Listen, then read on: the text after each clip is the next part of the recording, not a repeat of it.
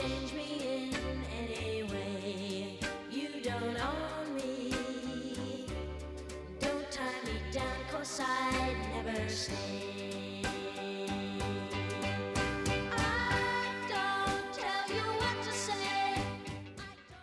大家好，欢迎来到不妥的录制现场。然后我是今天的主持人西西。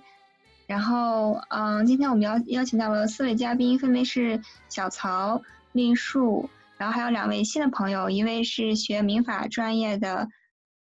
红茶，还有一位是男性女权主义者小白。然后今天我们大概要聊一聊 N 号房，对。然后下面我们准备开始。然后先由小曹大概说一下他对于 N 号房的一些观点和背景介绍。呃，那个，先说一下背景介绍吧，就是呃，N 号房是呃韩国的被调查出来的一件事情，就是呃有二十六万人，或者说至少二十六万人在参与这个偷拍呃观看这个呃女性的这么一个网络上的活动，然后由于人数之多，嗯，相当于差不多四分之一的韩国男性之中就有一个在进行这样的活动，所以引起了很大的关注。然后在中国互联网上也引起了非常大的关注，然后，嗯，引起了很多不是全体男性这样的，呃，舆论指责。然后也同时也有积极的一面，就是它牵扯出了很多中国 N 号房的东西，然后并且，嗯，引导大家去指责我们，呃，发现我们自己国家内部的 N 号 N 号房的问题，然后也引出了有更深的思考。就是之前有一篇推送是说，现代人其实本身就生活在 N 号房之中，就是呃，我们整个世界实际上都是一个 N 号房类似的景观，这样。嗯，然后我差不多介绍完。行，这个关于 N 号房，大家有什么想讨论的话题吗？其实我看了一下那个小曹的提纲，我对于他就是就是结合国情，然后就去讲国内的一些这样的现象的事情比较感兴趣，因为我我自己不是很了解。那我就关于就是国内的环境，我说一下大致的吧。就是因为我们就是我们国家的形态，其实是一个非常畸形的一个跳跃。我们直接就是从一个就是封建社会，相当于是封建社会，然后直接跳脱到了马马克思主义。在这样一个环境下，我们凭借着马克思主义、马克思女权主义，然后我们看似缓和了所有的矛盾，然后女性和男性平等了。它可以说是同工同酬，但实际上在操作上，就是即便是在就是改革开放之前，男性和女性的也是存在一个同工不同酬的问题的。然后等到等到现在，当我改革开放之后，它其实是导致的一个整体的是马克思女权主义的一个坍塌，因为我们又重新的步入了一个就是由资本主义思想所引导的一个市场经济，或者是新自由主义的模式下的一个市场经济。于是，这时候我们一切原先看似被制度、被社会体系所掩盖住的一切一一切的问题，又重新反攻倒算，它又重新的浮现了出来。然后，当我们说 N 号房的时候，我们其实可以发现，它其实是一个性消费文化的猛烈抬头。就像我们改革开放之后，我们录像厅文化就是在国外同样兴起的，就是录像厅文化，他们可能拍看的是地下电影，可能是 cult 片儿之后，或者是怎么，而到了国内，更多的它反而成了一个色情影像的需求，因为就是我们长期以来，国内它就提供了一个就是不要弹性、弹性色变的一个大环境，之后，当我们又重新的拥有了可以去消费的这样一个环境、一个市场体系的话，我们又开始把这种思想重新的反攻倒算了回来。而且随着就是现在就是国际上我们去消费的框架，我们可以发现，一个人被消费的年龄越来越小了。我们可以看那些明星的年龄，他开始逐次逐次的往下走。原本可能是我们说好莱坞的硬汉形象，他可能就是三十岁到四十岁，而现在我们开始发现他已经是十八岁了，就是十就是甚至是最高是十八岁，因而且还有一个就是特别显著的现象就是，就是莎翁在写《罗密欧与朱丽叶》的时候，他所圈定的罗密欧与朱丽叶的年龄其实是十四岁到十五岁，而而现在。罗密欧与朱丽叶，他的演员已经开始真的出现了一版，就是罗密欧与朱丽叶，他的演员年龄和莎翁所圈定的年龄一模一样的环境了，而且又像我们国内的什么小戏骨演《红楼梦》，或者是演《水浒》这一系列的东西，我们都可以看到的是一个消费年龄，它是在一种滑坡式的。往下，它开始，而这种剥削，它其实本质上就是一种对于青春的剥削，而对青春的剥削，它就像是一种我潜在的性消费、性需求的体现，就像是为什么之前说《洛丽塔》这部书很畅销，很就是会被很多人带着争议去看，就是。一种道貌岸然式的批判，之后他又被重新的搬上荧银幕，然后被奉为影史经典。就是我们可以看到，他其实是一时去唤这样的思想，这种消费的文化，它一直在唤醒人们，就是心里一种剥削、一种性剥削的一种思潮，甚至是无论就是像现在我们说，就是 N 号房。N 号房它出现，其实也是某种偷窥欲望，来自偷窥的一种性剥削的具现化，变成了一个从一个幻想投注到一种，例如就像是画漫画呀、写小说、色情小说之后，从这个色情小说推演到了实体，所以就是，而同样这种消性消费文化，不仅是在。就像不仅是仅限于女性，其实也存在一个对于男性群体的剥削。就像是我们看 BL，中国网剧市场，它对你的 BL 的需求，你有需求就有市场，所以它要把这种题材往上靠，以至于现在许多原本没有就是。男主与与男配之间的情感交流，原本就是，或者说就是传统意义上的感情，他开始需要的加入这些与性相关、性暗示相关的一种消费或者一种文化的投射，之后去消费这种文化，之后假设现在我们有一个 N 号房的实力，而当我们去。像某些就是极度露骨暴露的，或者是，或者是怎么说的那种一些 BL 的一些肉文啊，或者是一些打扰一下啊，就是 N 号房，它它本身第一是它是有有欺诈、胁迫、暴力、威胁的性质，它本质上它的根源可能是性消费，但它实际上是带是带有暴力威胁和个人信息泄露性质的一个性犯罪，然后包括强奸的行为，它它严格来说并不能说说是它最好是定义在一个剥削性犯罪，而不是说把它定义为某一种消费。哦，不是，我是说是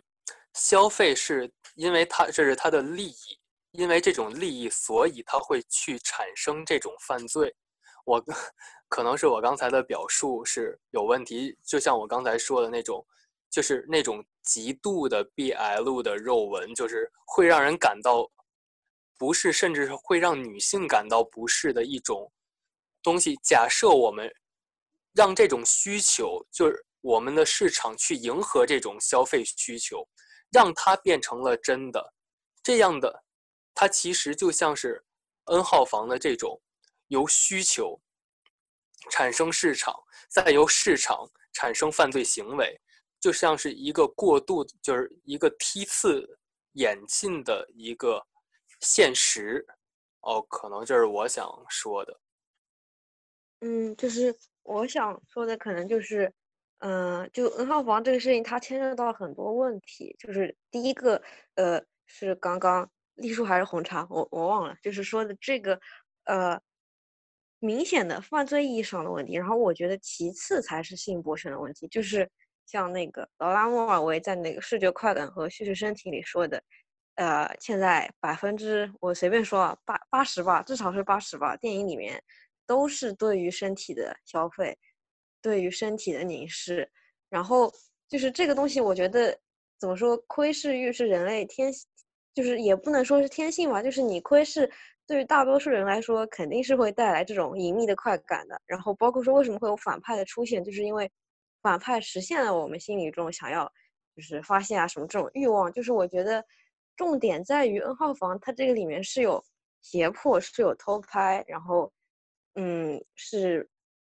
这种事情。而不是说性警恋这种景观的出现，就是这个不是主要问题，就是它当然也是问题的，就是不是一个主要问题。像还有说到这个色情的问题话，就我觉得，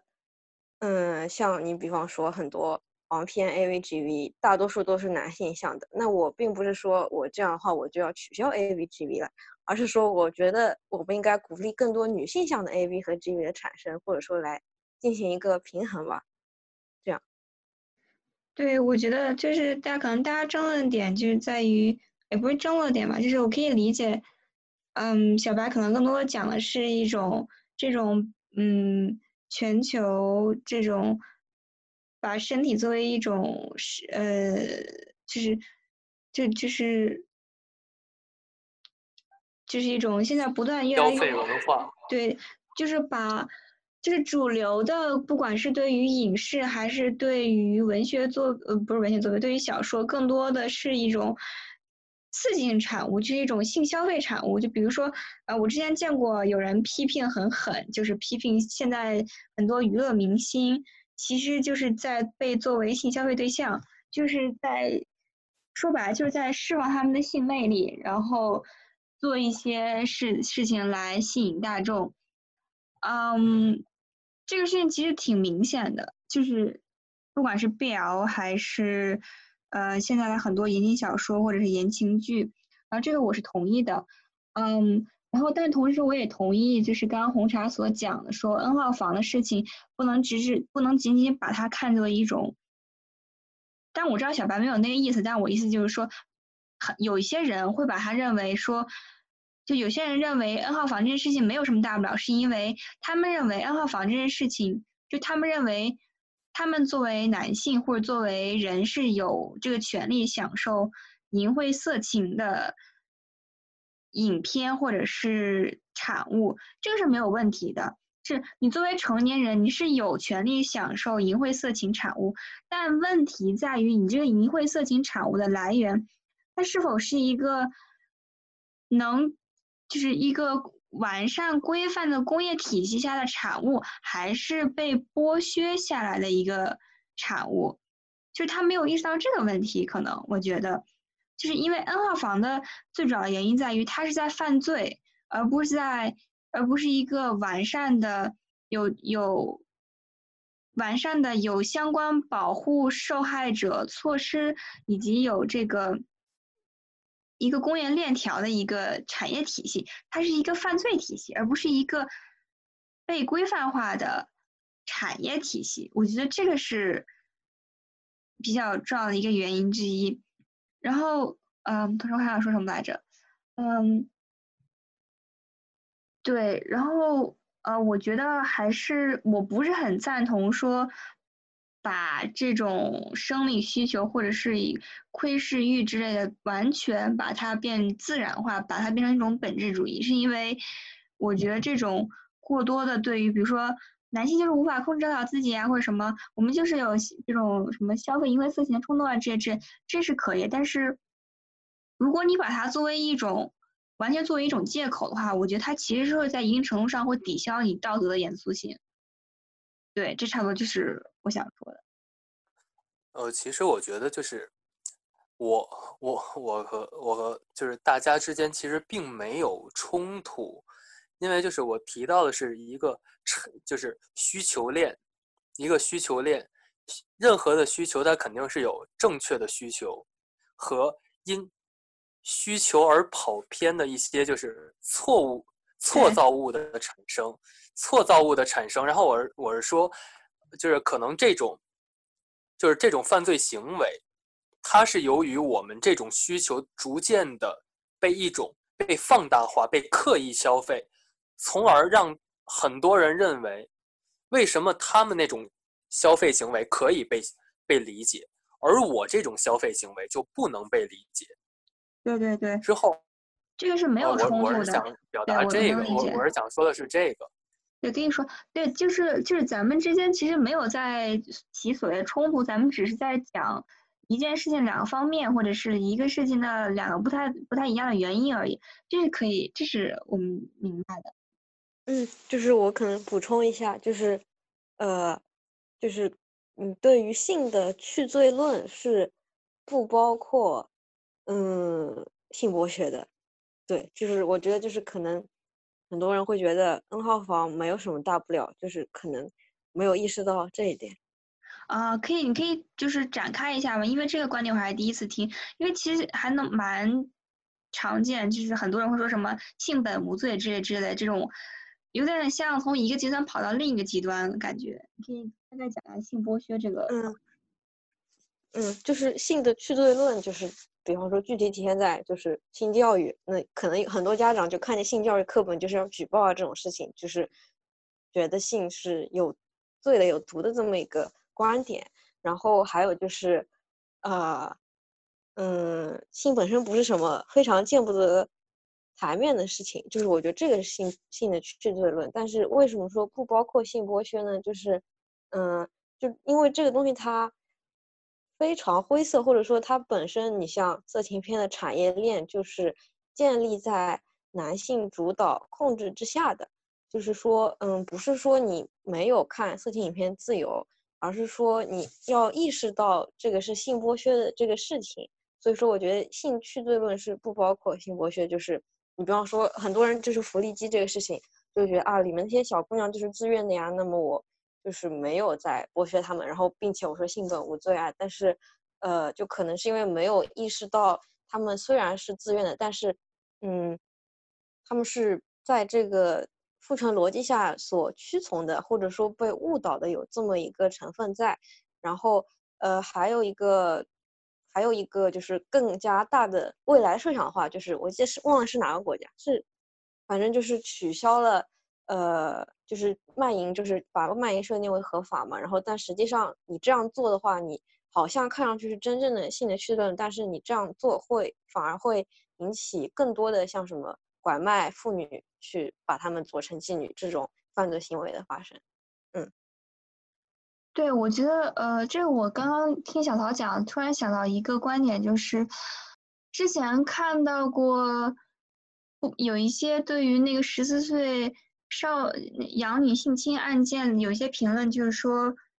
你情我愿的事，为什么还被定成这个性侵了？然后还有一个就是之前看到有人有一个朋友应该是做那种公益项目，然后其中他他发了一条，就是说有一个男生提问说他今年二十多岁，他女朋友十四岁，说身体、心智发育都非常的成熟，问我们可以那个就是发生实质性关系吗？然后，但是我想说的是，我简单说一下，就是说，第一就是说，为什么规定说必须要成年人？为什么为什么我们会更提倡成年人发生性关系？一个方面是关于成瘾，过早发生性关系的话，可能会让你变成一种成瘾的状态。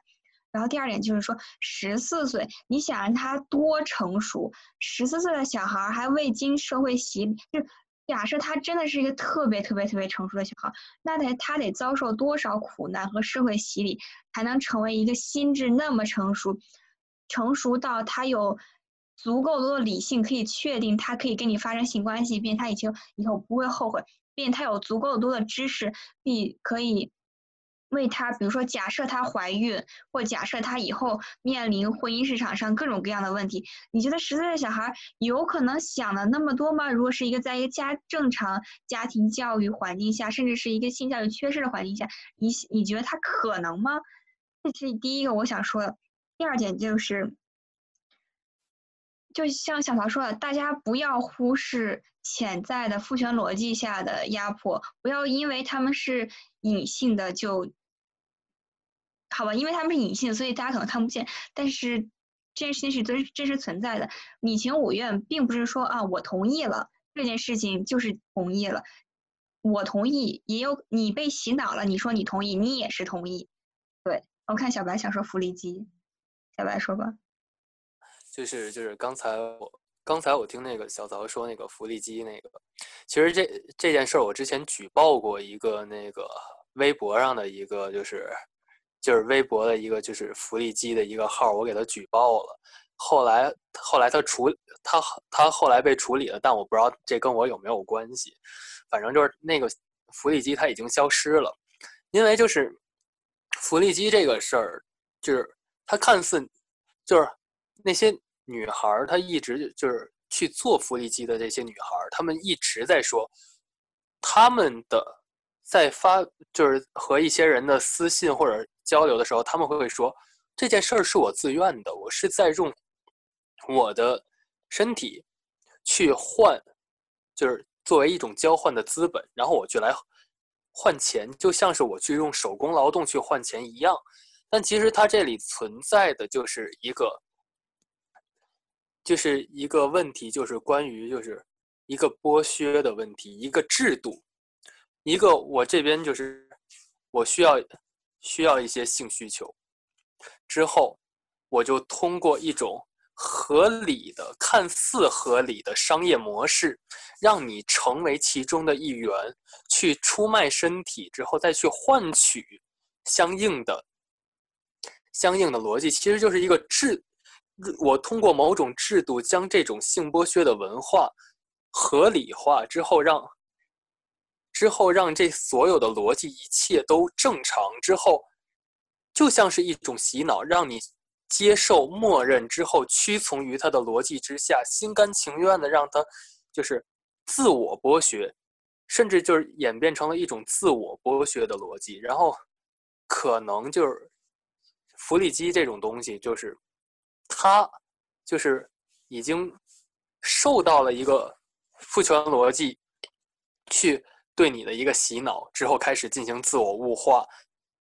然后我想说，弗里基的这个东西是这样子的。然后还有就是刚才就是说你你说的那个，就是还有那个性教育的问题。十四十四岁这个，因为就是我们没有一个正确的性教育，所以我们没有一个可以弹性的大环境，所以我们父母又羞于去进行性教育，所以我们就会在十四岁、十五情窦初开的时候，少男少女就开始自行摸索，但由于我们从来就没有去教教他们该如何去保护对方，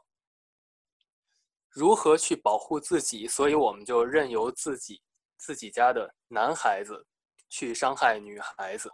之后让我们的女孩子陷入到手一，当她出现了一个意外的时候，她陷入到了一个手足无措的状况。但由于我们又没有教其他我们其他的孩子，最后女我们原本应该可以去给她保护或者是一个同理共情的同样的女孩子，反而去对她加上了荡妇羞辱。之后，而我们的男孩子又同样没有被接受教育，他甚至可能会被一些比他年长的人、比他更有社会经验的人，通过一些话术逻辑去欺骗、去引诱，继而成为同样成为被性侵害的群体。如此往复，我们一直就是在一个错误的逻辑里循环，然后这也是一个。问题和一个就是现在的困境吧，这是我我想说的。其实就双方自愿的话，他们有一个前提，就是双方的心智和认识水平要对等。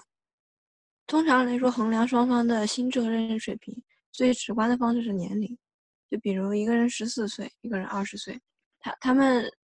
他们两个人的认识水平和社会经验是完全对等的可能性比较小。这这就是为什么，像比如说一个是两个十六岁的人谈朋友，然后他们俩自愿发生性关系，这个法律通常是不管。但是假如是像大数一大数一定年龄的和未成年人发生性关系，那一般来说，假假如是，嗯，假如是未成年方的亲人也要去要去告强奸，那可能是会受理的。原因就是他这个自愿是一个。双方的地位、权利和地位不也不权利不对等，他的双方的地位和和他的知识水平不对等的情况下发生的，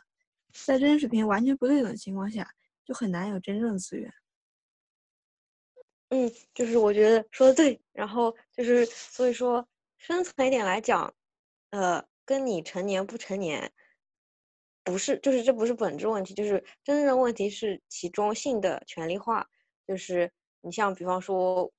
所以说，为什么说师生恋会遭非议，就是因为，呃，你实际上所有的爱都不可能是干干净净是纯爱，就是它里面必然有权力控制在你，谁爱多一点，谁爱少一点。所以说，呃，就是我们要针对的讨，就是它本身的问题不是在于成年不成年，而是在于其中性的权利化。然后还有其中涉及到一个事情呢，就是之前不是扒出来那个嫖宿幼女罪，幼女罪就是那个写那个法条的人。嗯，他写那个十四岁以下，就是十四划定十四岁这条界限的人，他本身就是一个强奸犯或者说猥亵的性犯罪分子，就是他本身就是编的这个法条，所以说就是更加有争议性。然后，呃，我刚还要说什么来着？嗯，哎呀，忘了，你们先说吧。嗯，其实设定十四岁，他他虽然看起来有一点低，但是实际上。也是可以的，因为像日本十三岁，然后欧洲也有一大票是十三、十四，他这个年年龄其实不算太高，就是就性同一年龄，因为性同一年龄，假如把它设定的非常的高，会出现一个问题，比如我们把性同意年龄设定的十八岁，嗯，就是和任何十八岁以下的人发生性关系会出现问题，就就就是说，如果和任何十八岁以下人发生性关系就算强奸，那。强奸的性同意年龄提升了，那猥亵的性同意年龄也要跟着提升，因为强奸二百是我国第二百三十六条，猥亵是二百三十七条，二百三十六条齐了，二百三十七七条也要联动，这会啊会变成一个什么情况呢？就假如我们按十六岁算，一个高一的女生，高一的女生和一个男生谈朋友，他们俩谈朋友的时候，然后俩人亲了个嘴儿，俩人亲了个嘴儿，他的家长看到了，这个时候就可以告猥亵。因为假如是十六岁以下，只要是有猥亵行为，全部算猥亵，那这个男生就可以马上进局了。因为我国的性侵犯，它不是轻告罪，就是你的家人、你的老师、你的同学都可以帮你告。那提的过高，就会出现这样的问题。嗯，就是我是觉得，如果说呃只看年龄线的话，当然我觉得这也是迫不得已，因为你没有办法。量化的去看这个一段关系中性的权利化，就是嗯，这样可能就会引起就现在很多仙人跳这个事情，他们就会觉得，嗯，假如说我一个四十岁的人跟一个十五岁的人发生性关系，嗯，那可能就很多人会觉得啊，这已经过年龄限了，所以没有问题。嗯，就是我觉得这是比较没有，呃，法律可能说很难做出判断的一个东西。然后我对法这个不就是法盲，然后不是很理解，那我就不说了。然后我刚想起来，我刚说的另外一个事情就是，呃，还是福利机这个问题，就是因为实际上你像他们父权的支持者，他们会有两套说法，就是左右互搏。就第一套说法就是，嗯，哎呀，你身材真好，所以你要露出来给我们看，我们支持你发照片。还有一种说法就是。你不能穿这么暴露，你不能露出来给我们看。就是他们看似很矛盾，但实际上都是父权逻辑下的复性样本，他们就是追随到源头都是一样的。那我们这些就是呃支持女权的话，就可能会面对一种困境，就是嗯，怎么样同时抛弃这两样两样完全矛盾的东西？那么我们应该在哪里找一个立足点？然后就我觉得这件事情是很难的。那么因为你要说，嗯，真正要争取的就是身体的自主权，就是我可以今天想脱给你看，我明天就不想脱给你看，就是这件事情非常难。然后我觉得也非常难让那些支持父性样本中的某一方去理解，嗯，然后就觉得这件事情想想就会比较难过，嗯。就是我有一个不太清楚的地方，就是对于那个。用户的争议就是要不要公开用户信息，因为很多说他拒绝的理由有说，因为用户是有未成年人，所以，呃，拒绝公开信息。但是为什么？就是我我不了解，我从这个法律还有这个社会形态方面我都不了解，所以我单纯的想问一下，为什么到现在为止还没有公开那一部分没有任何理由去帮他们辩驳的这个成员的？个人信息。嗯，关于公开未成年信息，这个主要是也主要是韩，他韩国那边司法部门有一个考量。这个这这个其实不太好说，因为这个主要看他们的实际操作。现在已经，他现在已经公布了一部分主犯了。对，而且 Telegram Telegram 不是匿名的，不知道。这个公开我也不是很了解这个，对。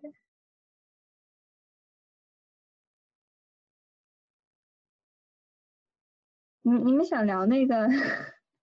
就是我之前看那个剩余价值，他们聊的还挺有意思的，就是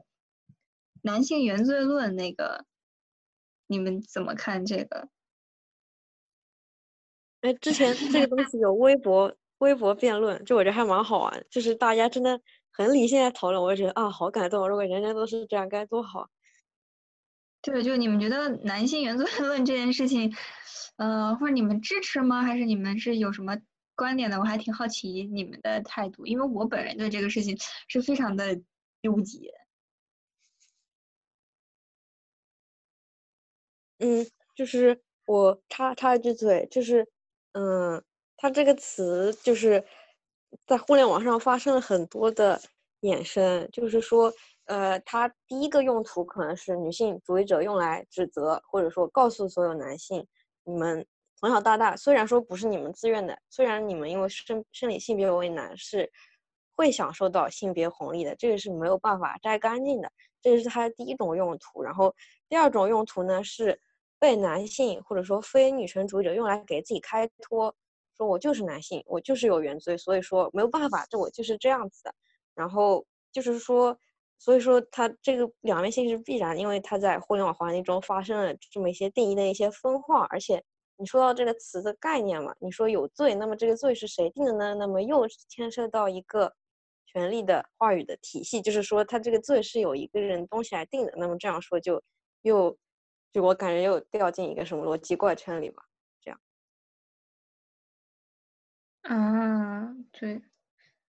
小白，你觉得，就是你作为一个男性来讲，你是怎么看这个男性原罪论这个观点？就是男性原罪论这个，我我之前看过，看过一些，就是就是我可能看的比较偏吧，我看的是一个就是一个就是男性的一个辩驳，他说就是性侵是源于某种性冲动，因为我看的这个人他绝对是一个保守主义。然后我看到他说的是就是性侵是源于性性冲动，然后甚至还引用了就是进化心理学，就是我我要把就是我要把自己的基因传递，因此然后就是产生的这种就是冲动和欲望。然后但但是我就是特别想说的一个就是区区别于人与动物之间的一个本质区别，就是对于欲望的自我控制。我知道，就是在某种环境下允许，某种条件下，这种行为是正确的；某种条件下，这种行为是错误的。然后我觉，我觉得就是，如果要是拿原罪论来为自己开脱的话，这其实是一个站不住脚的一个逻辑，就相当于说，我不是一个就是生活在现代社会的人，我是一个生活在丛林里的人，我就是一个看到异性我就想要，我就想想要发情去去和他发生性关系的一个人。如如果这其实就像是一种，就是你。你无无法理解他的逻辑的一个方式，就像刚才小曹说的那个，就是指责，就是说那个男说女性说男性那个那个，因为我因为我看的我没有看到这一点，所以我不好说。哦，就就这样。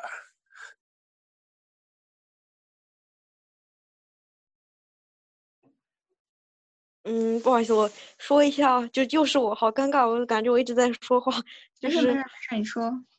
呃，首先性侵这个问题不是由于性冲动，就百分之百不是由于性冲动，就是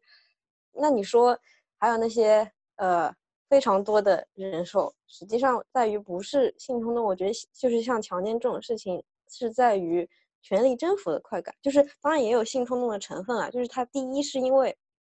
我有本事来强奸你，是这个是第一的快感，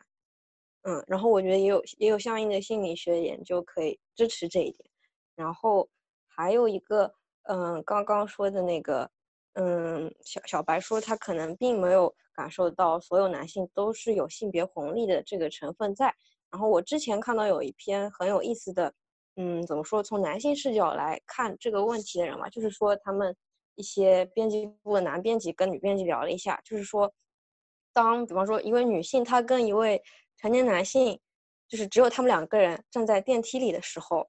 我觉得每个女性肯定都感受到会觉得有点慌，也不能说害怕吧，就肯定会紧张，并且包括说晚上走夜路的时候，如果你看到有一位男性碰巧跟你走了同一段路，这个女性心里一定是会紧张的，但是这个男性心里他不会有，就是这个是这个就。就举这么一个小的例子，我觉得就已经能够说明到性别红利问题的存在。嗯，就是就是我我我解释啊，我刚我刚才说的是因为我没有看到这个观点，我我我刚才说是我不了解这方面。哦，好的。我是说我不了解这方面，因为我我当时看的是一个男，一个怎么说呢？他在就是也像是一个邪教团体，然后他在。给一些男性在那里做做辩驳，就是其实也是跟也是 N 号房出现这件事情出现之后，我看到的一个这个相关的一个言论，就是那种字体很大的那种东西，那种。然后就是强强奸这件事儿，其实它本质，因为我我之前买了一本就是那个书，是一个就是一个。哪个中国公安大学出的一个什么，就是一个案例的一个东西，因为我看过里面很多就是就是强奸案的女性受害者，她我我发，而且我就是我发现那些图片就是，他完全就是欺凌性，这种性暴力，它主要的不是性，而是暴力，就是我就是。哦，不行，我不不不说了。那个想起那些图片，真的想吐。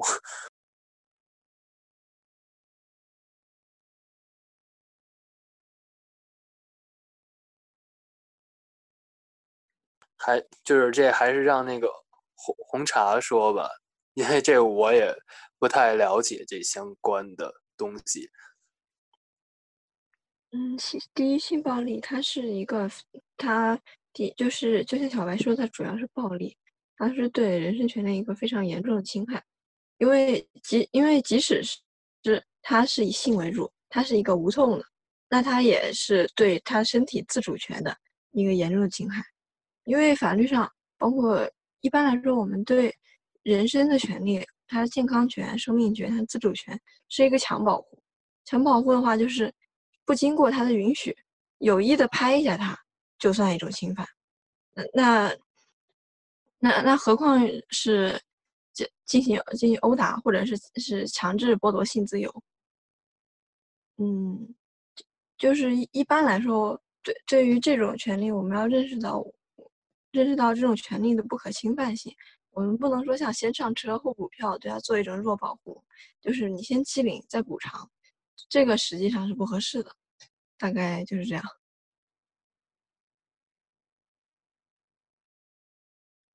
嗯，我有一个关于法律事情想说，也是算刚才回回答一下刚才小白的一个事情，就是就是我们要认识到的是，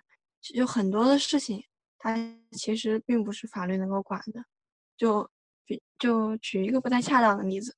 法律应该管的是什么？法律应该管的，就比如言论方面，应该管的执法不当。有人在，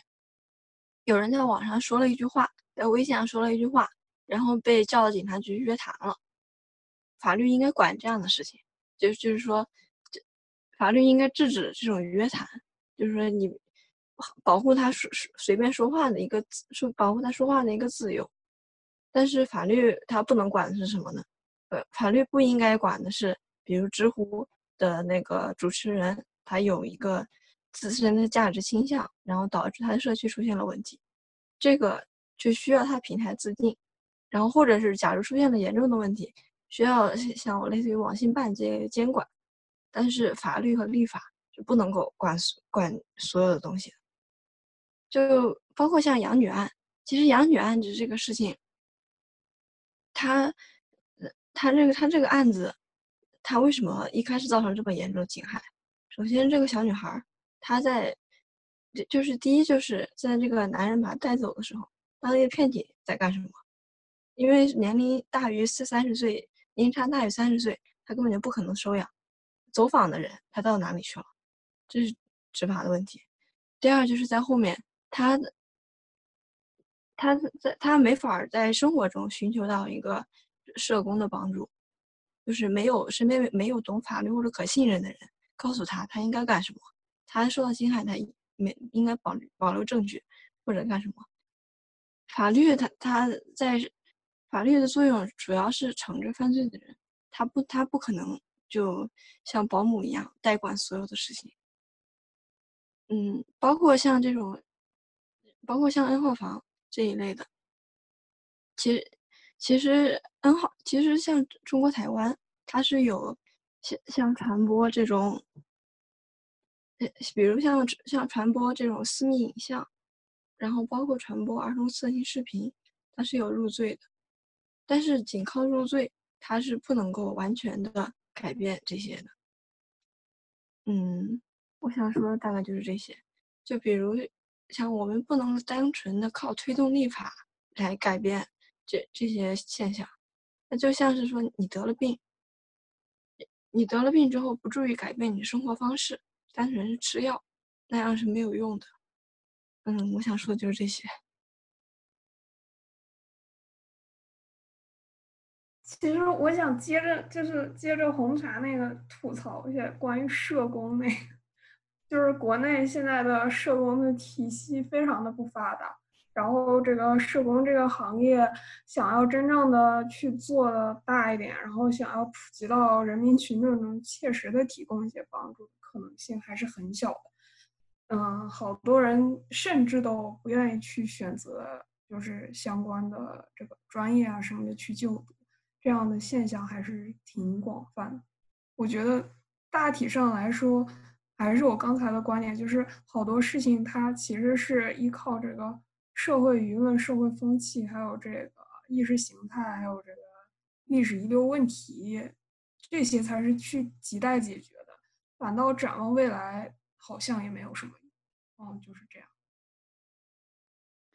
行，那我觉得我们今天聊的差不多了，大家还有什么想再聊的吗？好，没有说话，没有人说话，那我当做没有了。行，就我比较同意丽树的观点，就是我们现在不要那么着急的去展望未来，我们反而就是应该把首先着眼于就是当下这件事情，把当下这件事情解决好，然后做好，我觉得已经就嗯很不容易了。就怎么说呢？就性别这条道路上，嗯，就只能慢慢来吧。然后也非常高兴能看到说有越来越多朋友，还有越来越多就是不认识的小伙伴们都意识到这个问题，然后也加入到这个性别平等，还有这个不管是关注男性还是关注女性，还是关注小性群体的这个团体之中。对，然后今天也很高兴请到了四位嘉宾，然后来我们的不妥，然后也很高兴能跟大家有这么生动的聊天。然后今天我们节目就到这，然后嗯，感谢大家，拜拜。